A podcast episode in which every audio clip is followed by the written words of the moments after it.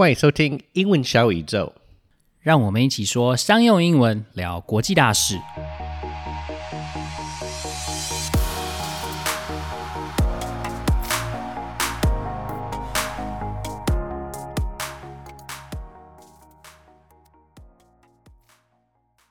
Hey, Clifford. So I recently heard of this term lights out manufacturing. Do you know much about it? Does it literally mean they run the factory in the dark? Actually, not to brag, but I wrote about this in a report for O'Reilly about five years ago. Lights out is a manufacturing methodology and concept that started about 20 years ago. Facilities that are lights out are fully automated and require little to no human intervention. Since the machine's sensors don't really need visible light, these factories often keep the lights off to save energy. This is why they are also called dark factories. Oh man, does that mean robots are replacing humans in factories? Well, while the machines are able to do much of the routine work so that those jobs will probably be lost, a lot of new jobs will actually be created. Although the manufacturing process is highly automated, it still needs to be overseen by skilled technicians. Like checking the parts manufactured by robots for defects? Yes, but also writing the code to operate the machines, monitoring them, and also keeping them maintained. I see. So saving money on labor is the major motivation of the development of lights out factories? It's one of the main reasons. Another is that the robots can also improve the manufacturing quality and efficiency because they are a lot more consistent and can work much faster. Not to mention, they can work much longer hours without taking breaks. I think I've also heard recently that robots are more and more often used to aid skilled workers get more done. I think they're called collaborative robots. That's right. Collaborative robots, or cobots for short, can work alongside a human to help improve safety and efficiency. For certain kinds of high demand jobs where there aren't enough skilled workers, these cobots can help alleviate hiring challenges for many companies. Lights out manufacturing 或是 dark factory 中文叫做关灯工厂。这个名称的由来是因为工厂的自动化，所以人很少，也就不需要开灯了，所以它会叫做关灯工厂。那这些工厂也不是说完全没有人，他们其实还是需要高阶的技术人才来确保生产的品质，还有教会这些机器人去执行我们想要他们完成的工作。所以说，机器人还是没有办法完全取代人力。这些机器人因为不像人类会累，或者是受到情绪的影响，所以可以提升产品的品质。还有一类的机器人叫做 collaborative robot，或是简称 cobot，中文叫做协作机器人，可以和人同步执行任务，来确保人类的安全，还有提升效率。生产的自动化是不可避免的趋势，所以我们今天就邀请到《生产科技杂志》SME 的资深编辑，同时也有多年工程师经验的 Bruce 来告诉我们这些 Lights Out Manufacturing 是什么，他们发展的目的还有哪些应用。中英对照逐字稿，还有边听边看逐字稿的线上工具 Descript 的连接，都可以在节目简介里面找到。搭配逐字稿收听节目，会有最好的学习效果哦。Today I'm talking about industrial automation and lights out manufacturing with Bruce Morey. Bruce is the senior technical editor for SME Media, a nonprofit of professionals, educators, and students committed to promoting and supporting the manufacturing sector. Before he became a writer covering the manufacturing sector, he worked as an engineer with a focus on engineering management and program and project management. Hi, Bruce. Hi, Clifford. How are you doing? I'm really good. How about yourself? Oh, doing just fine. Living here in the United States and uh, enjoying the weather as we move into the fall. Yeah, autumn. I really miss autumn in the US. Are the leaves changing colors yet? Just starting here. Oh. Uh, farther north, they're they're starting to get more colorful. Yeah, but I would say in the next two weeks we're going to start seeing some color. Yeah. I have to say I'm really envious. I really miss. That's the one thing I really miss about the changing of the seasons. Yeah, I can imagine. Yeah. So uh, I'm sure this concept is new to a lot of our listeners. So do you mind explaining the principles behind lights out manufacturing? Sure. And and sometimes it's called dark manufacturing, which is to, to indicate that the lights are out, it's dark. And and the, the real concept here is just full automation. That's what they mean by lights out. Um, you close up your shop at five o'clock on a Friday and you walk out the door and you come back Monday morning and a whole bunch of work has been done in the meantime by your machines. This is typically talked about in the sense of uh, CNC machining, or you know other kind of big machines doing some sort of metal cutting usually not always but but metal cutting packaging anything where where uh, a very large capital investment in a machine has been uh, you know has been done and they want to, uh, to maximize that investment so they're trying to uh, use their very expensive machines as much as they can uh, without so that reduces the variable costs and increases uh, their maximum output on their capital expense. Mm-hmm. Right. Uh, and you mentioned something about CNC machining. I'm familiar with it, but can you explain what CNC machining is oh, in case somebody's sure. not familiar with it? Yeah, sure. That's a good point. Uh, so it stands for computer numerical controlled machines, and it's basically a machine that cuts metal, punches, you know fabricates bends things uh, all according to a computer program so it, it, can do these days such a machine can do some very complicated things it can take a, a billet of metal and turned it into a very complicated device or part. Right. Uh, yeah. Mm-hmm. Yeah. And it's uh, uh, does it usually uh, with a program that they call G code or M code, which is a, a, a, like a programming language like Java yeah. or mm-hmm. C or anything else, uh, specifically designed for these kinds of CNC machines. And nowadays it's even getting more uh, advanced in that you could create a CAD model. I think you know what a computer aided yeah, yes. design model is. It's a mm-hmm. 3D solid model that, that, that resides in your computer, and it's a complete description of a part or your car car part or whatever mm-hmm. whatever mm-hmm. device you're using, um, and they can bring that into the computer, program what the machine will do, check it out on the computer, and then send it to the machine uh, for it to, to, to, do its thing.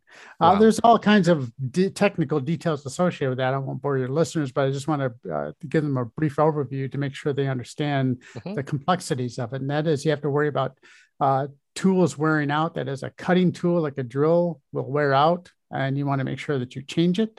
yeah. Before, yes. Uh, yes. right before it uh, destroys a part. That's very right. important, especially in the end stages of creating a part. Um, there's also things like collisions where the tool can move around and hit things and break the right. tool. Yeah. And there's all kinds of other issues as well that has to be worked out. And that used to be done uh, back in the days before CNC, just like in the 50s and the 60s, even into the 70s. That was all done by uh, a man or typically a man. Could be a woman or a man, but in of those course. days, it typically it was a man standing at a machine, working wheels to move the thing uh, the cutting tool in and out of the of the workpiece. Mm-hmm. Uh, almost always they were what we call one axis, which uh, means they only moved in one direction. Got it. And if you wanted to have multiple directions. You moved it from you know a y-axis machine to an x-axis machine to a z-axis machine. Right. Now you can put all three axes on a single machine and program it. So it's uh, it's been quite an advancement in the field of manufacturing, and to really get into turning uh, machinists into programmers. You know, they really yeah. uh, have to be you know a really advanced. Uh, understanding about uh, computers and, and mathematics and really some very intense and, and very exciting stuff. And if you're into that sort of thing, if you enjoy that, it's uh, it can be quite rewarding. So yeah, and I come from a coding background, so I know exactly how that works. Essentially, you're saying it's very similar to what I was writing, like a uh, web backends and mm-hmm. front ends mm-hmm. and stuff like that. I wrote it, and then I would go off and enjoy my weekends. And this is kind of like what you're saying is happening mm-hmm. with uh, these CNC machines, right? You're saying right. that basically right. once they're programmed, you don't really need a lot of human involvement, correct? Correct. If you are set up for that. Now, it, for the best lights out manufacturing, it depends on the job.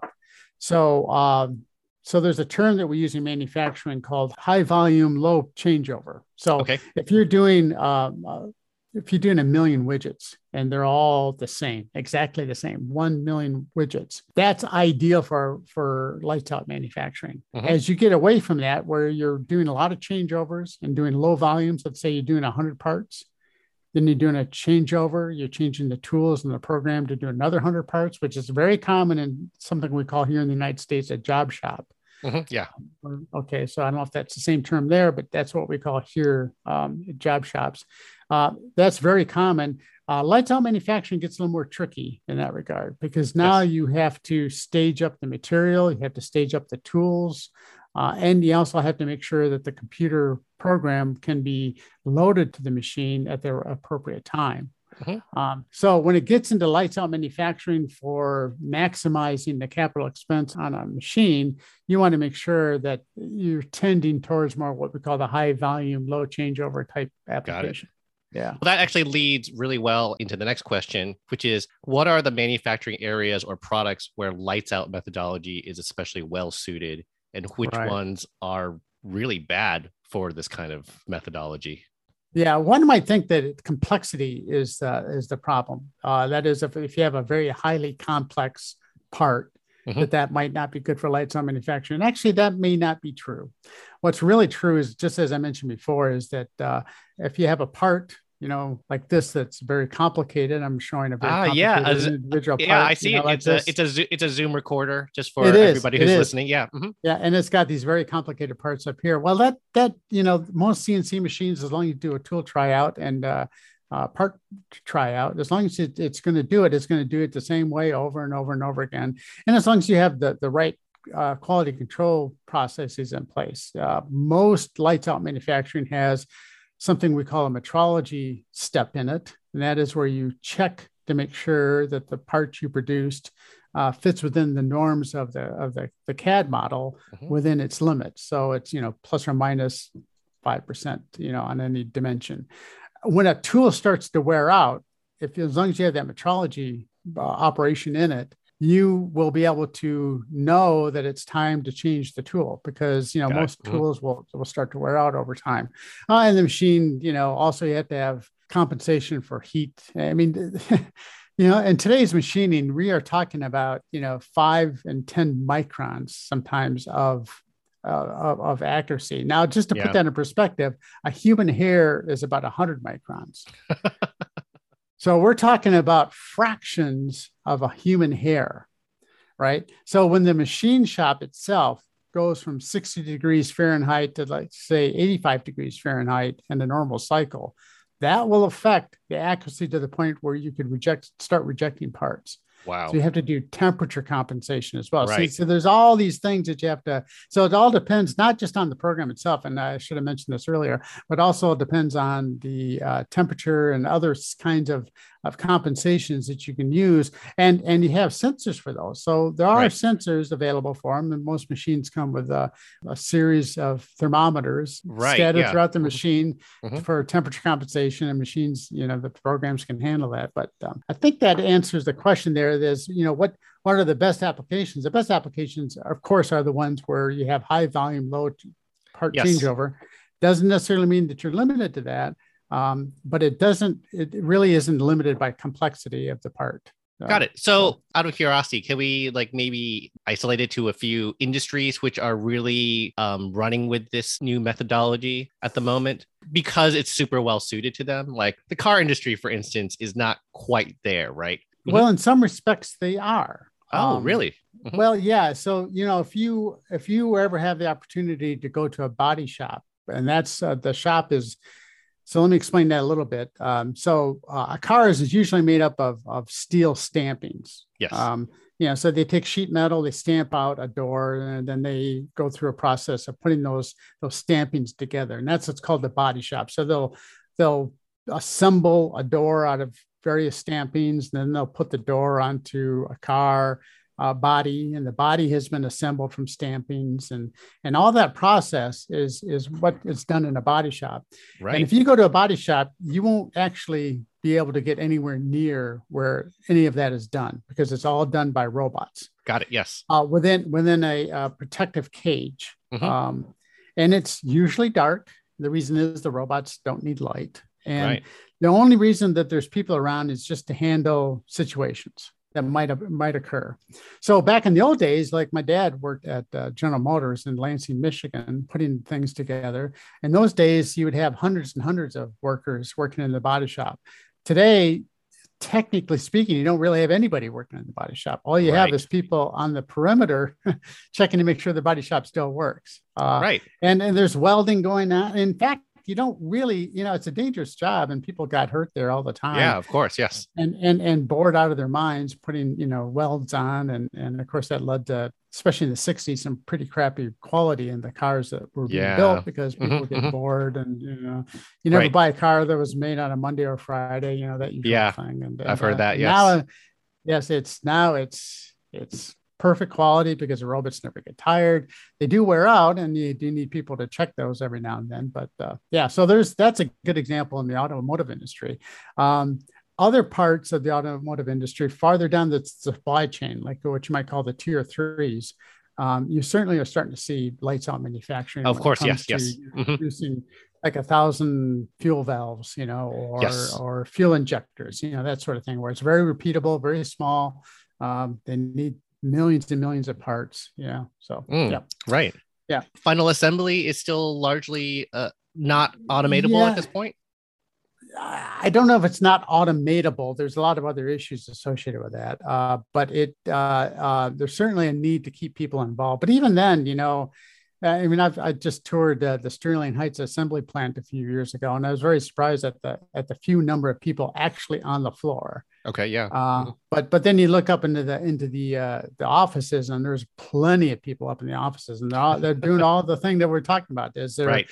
They're programming robots, they're programming you know, machining, they're you know they're programming supply chains, they're Yes. uh, dealing with inputs and outputs. You know, so the the work has changed from being on the shop floor to up in the offices. You know, that's that's one thing I've noticed, and and also, frankly, there's there's you're starting to see this more and more. There, there are hybrid humans. Uh, you know, humans that are being assisted by things. You know, uh, yeah. that's right. Yes. right right right so there's there's uh they're they're you know putting their arms into things that look like a robot arm and Mhm. and and so they can lift things that are much heavier than what a human can lift and That's right. Yeah. uh, they're worried about people's backs and there's ergonomics and you know so yeah it's it's a much different place than what my dad uh, grew up in in the 1960s so maybe we don't have to worry about being replaced by robots because we'll be wearing mech suits. Is basically what you're saying, yeah, right? yeah, yeah, for certain things. Uh, but that, yeah, I think one of the questions that everybody wants to ask, and I'll just ask it uh, now, is uh, is is automation going to replace humans? Yeah. Y- you know that that's a loaded question. Uh, first off, there's always fear associated with it, right? There's everybody has notions of the Terminator, right? Oh, yeah, uh, yes. blowing us all up, right? And Yep. and and uh, you know that's always that that visceral, unexplained fear that Frankenstein is going to come and take us and and and Yeah. eliminate us. And and That's right. Yeah. well, you know, uh, manufacturing for many years has been known as dull, dangerous, and dirty. Yeah. And uh, you know, the automation. By the way, there's all kinds of other kinds of automation besides robots, but we can get into that later. But automation itself, is a broad topic, is taking away the dull, the dirty, and the dangerous. Mhm. Just like I mentioned with the body shop, right? Another good example, let's stick with cars, is the paint shop. Same thing. You know, back in the 60s and 70s, there'd be hundreds of people in the paint shop. And these people would be, you know, they they they Yes, probably the had more protection on them, Mhm. Right? They had more protection on them than than the astronauts walking on the moon, right? And Yeah. was Yeah. those suits were hot, you know, especially in the summertime, and they're spraying paint, and you know, it's it was just not a, a pleasant place to work. They they make good money, um, but you know, is that really where you want to spend your money? Uh, you know, Yeah. with people with with around toxic chemicals. So nowadays, you know, I went uh, again. I went to a, a, an automotive shop not too far from here in, in uh, Toledo, and I had a chance to go look at the paint shop. And there was this giant cavernous building. I mean, it was it was the size of of an airport terminal, right? Mhm. Right. And you walked in, it was all dark. We walked by the paint robots and they're painting their, their things. Uh, the guy flipped on the switch and turned the lights on so that I could see what was going on. And then he turned the lights off when we went on. And we went finally went into the middle of this plant. And there was light. It was like an oasis. Right, yeah. Ah. In the middle of this cavernous plant. You couldn't see anything else, right? And there were three or four people doing final checkout. Wow. like, oh, visitors, come, come visit us, come talk to us, you know, and and Right. uh, it's a- but it's the same thing. It's not the you know they what they were doing absolutely had to be done by humans. Mhm. Yeah, they were what they're the bod the car bodies as they're coming out of the paint shop. went through what they call a, a, a sunlight room, right? So Yeah. there's this extremely bright lights all around it just to make sure that everything is fine and there aren't any ripples and, and uh, other issues and, and, and to intervene when needed. And so, you know, they, they reduced the paint shop from like 300 to 400 people in the 1960s to three or four today. Right. But, you know, do, do we really want humans in there around all this toxic We don't. Yeah, I don't think we, We don't don't. need to. Right. don't. Yeah. Right. Precisely. So if anybody did get replaced from that, they probably weren't going to be in there for very long anyway. Right. Right.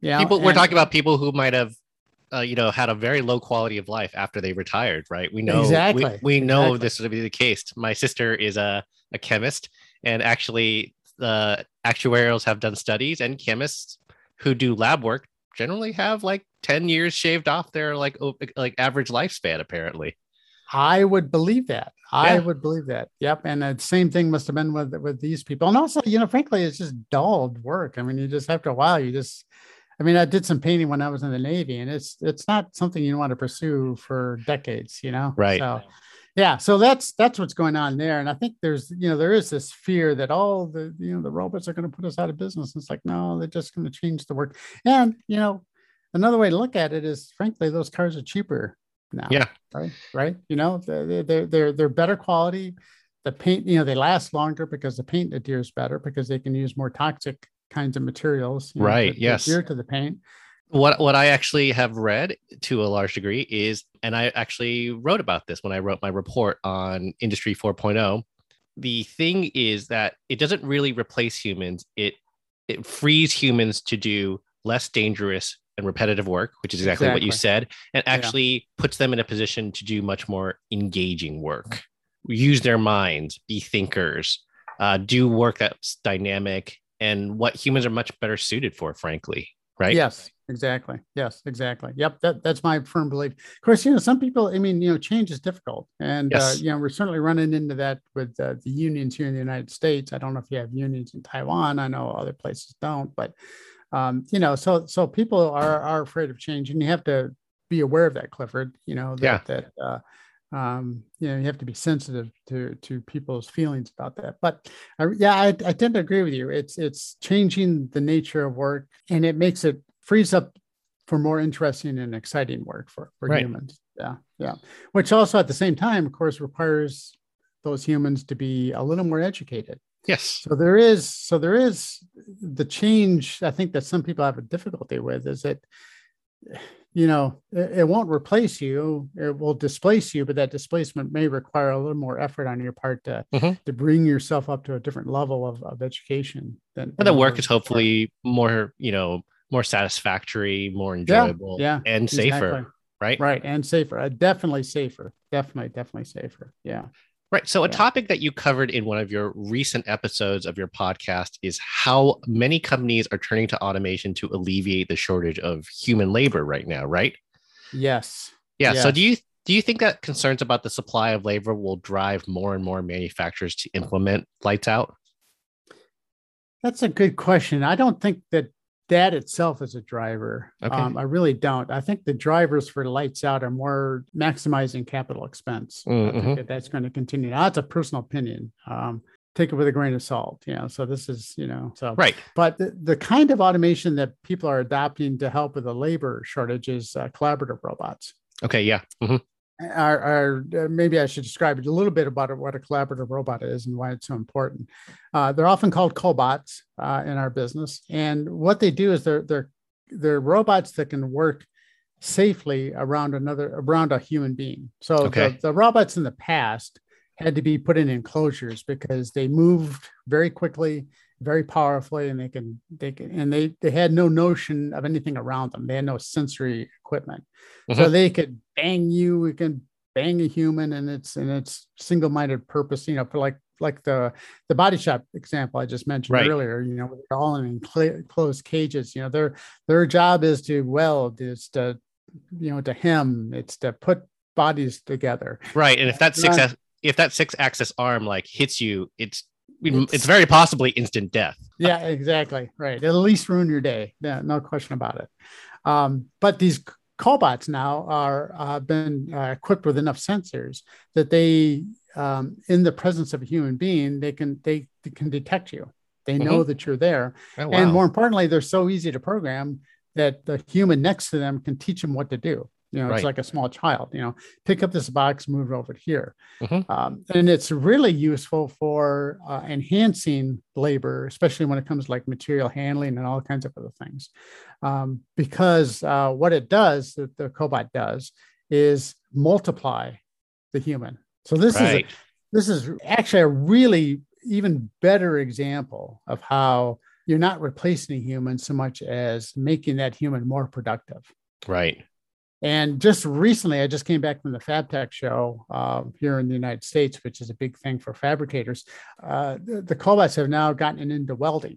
Mm, And- right. This this is very important for the fabrication industry because welders, there's something I don't know, I forget now what the numbers. There's like Okay, tens yeah. of thousands of tens of thousands of open positions for skilled welders. Yeah. So there's a shortage of skilled welders.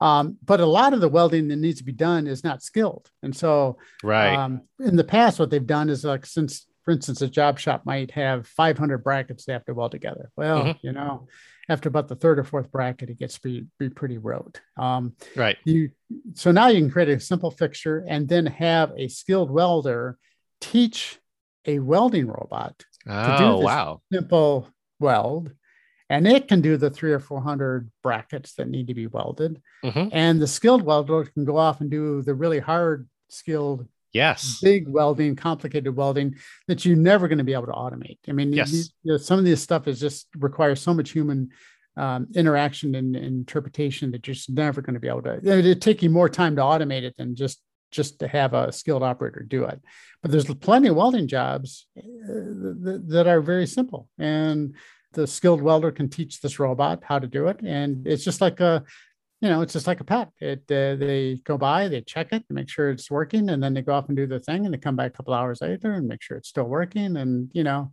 Yeah.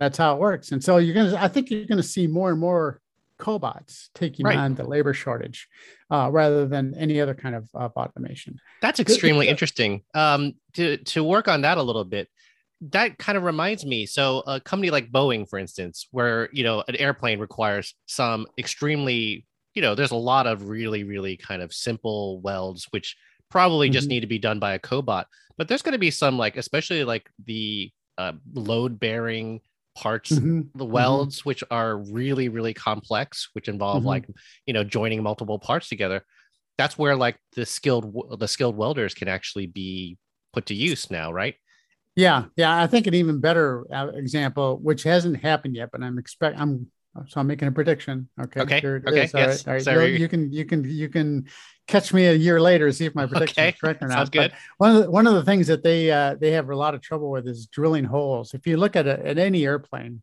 yes yeah there's probably you know like a Boeing 737 probably has a million rivets in it.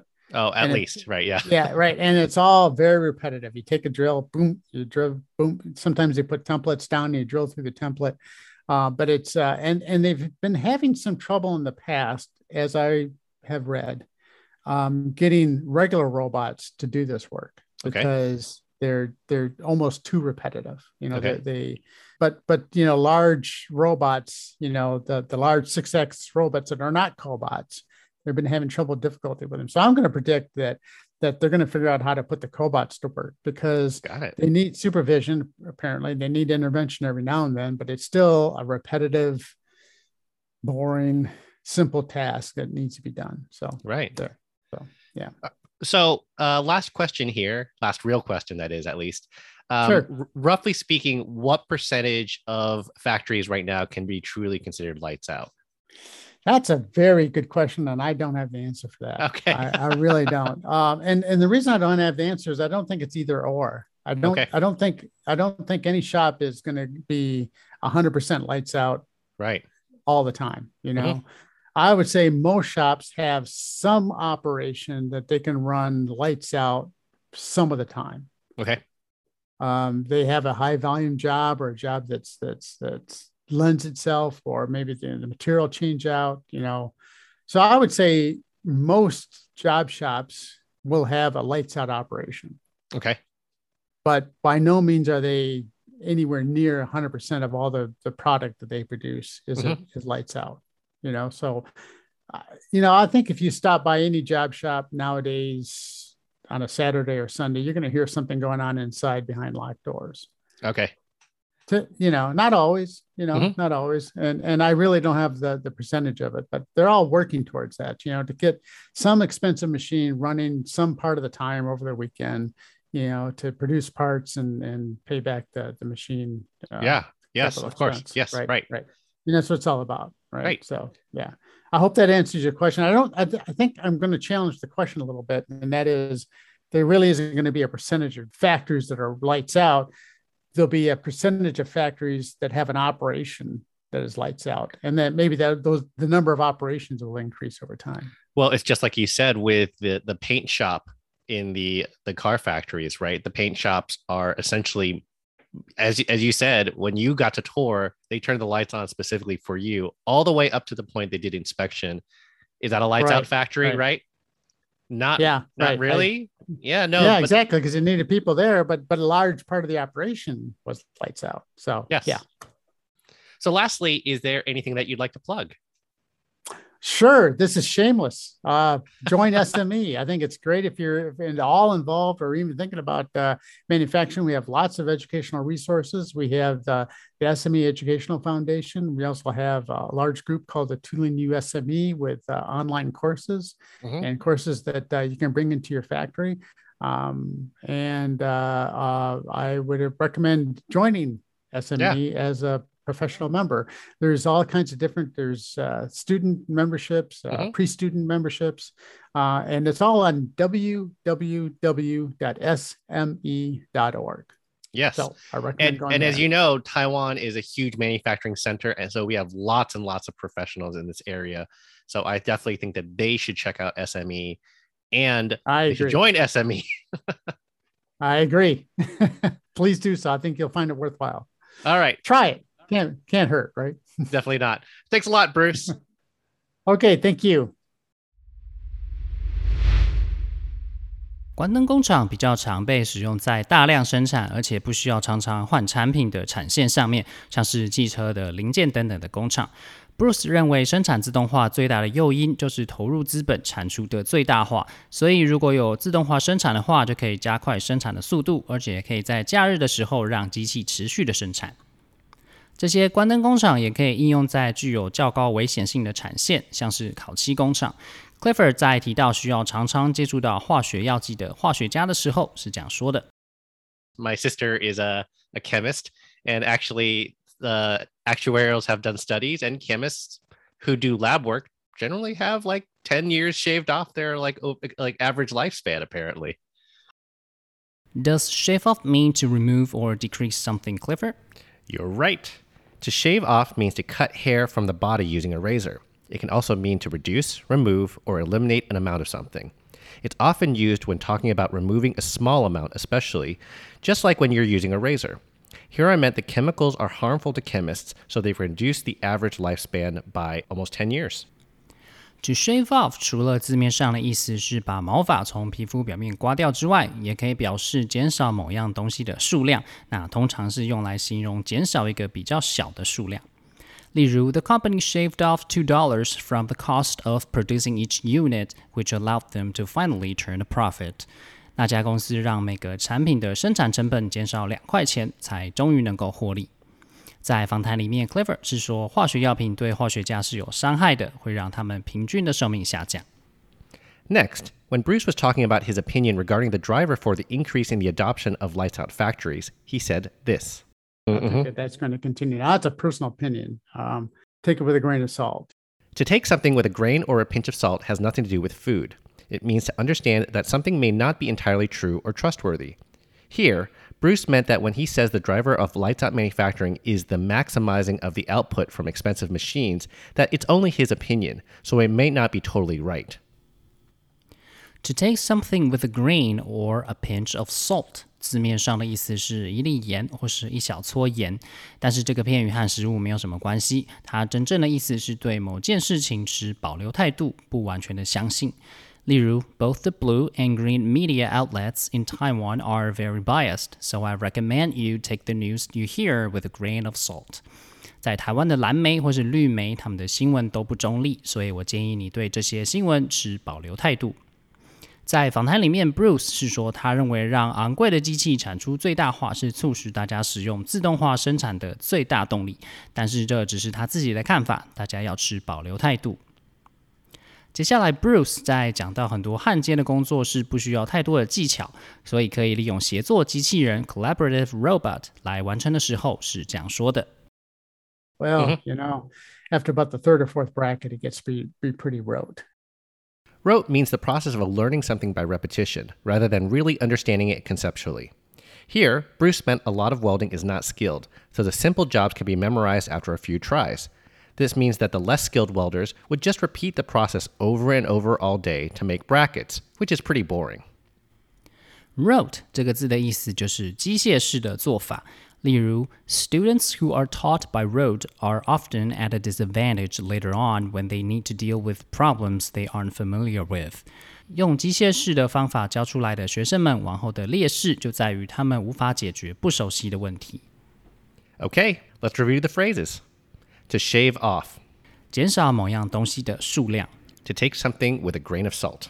对某件事情持保留态度。Rote. 机械式的做法。so I'm an optimist when it comes to technology like AI and automation. I think that we can look forward to a future where machines enhance our abilities, but it will mean that workers will need more education and training.